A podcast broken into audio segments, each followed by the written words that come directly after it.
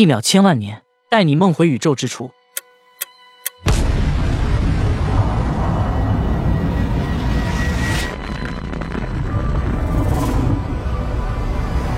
两亿年，第一颗恒星诞生，气体云和尘埃在引力作用下，逐渐形成一颗又一颗恒星。八亿年，最早的星系诞生，宇宙有充足的时间孕育各种奇迹，彼此靠近的星系会发生冲撞，这是多么壮观的场景！在宇宙演变过程中，出现了许多奇特现象，每一个都有独特的开始和结束方式，构成一个又一个奇迹。我们都是浩瀚宇宙进化的产物，尽管很少有人意识到这一点。三十八亿年，银河系形成，万有引力。既是建造者，也是世界的毁灭者。四十二亿年，一颗质量达太阳十五倍的恒星发生坍缩，其星核向内无限收缩，最终形成黑洞。黑洞产生的引力可以轻易将一颗恒星撕碎，它撕扯恒星表面物质，把它们拽进自己的轨道。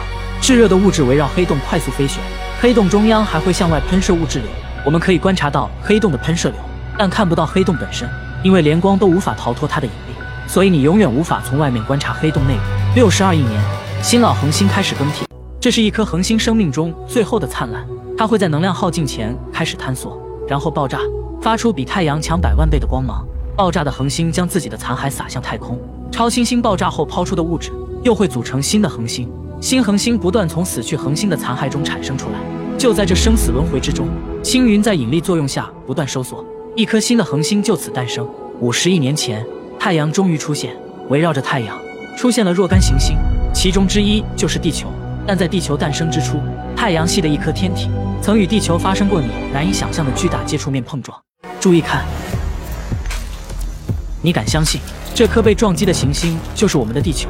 四十五亿年前，就是这颗提亚行星的撞击形成了现在的月球。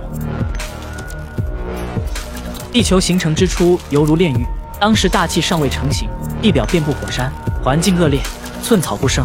但在海洋深处，生命正在酝酿。最新理论认为，海底火山喷发的化学物质为生命的出现创造了条件。此后三十亿年，简单微生物一直是地球上最高级的生物。蓝藻和其他产氧微生物开始变蓝，这些微生物迅速繁殖，产生大量氧气。氧气为生物界大繁荣创造了条件。十八亿年前，出现单细胞生物，有机生物开始用氧气进行呼吸。毕竟孕育复杂生命需要更多的能量。就在复杂生物出现之前。地球进入了有史以来最大的冰河期，七亿五千万年前出现多细胞生物，随后高级有机生命出现。五亿年前寒武纪大爆发，奥陶纪、志留纪、泥盆纪、石炭纪、二叠纪、三叠纪、白垩纪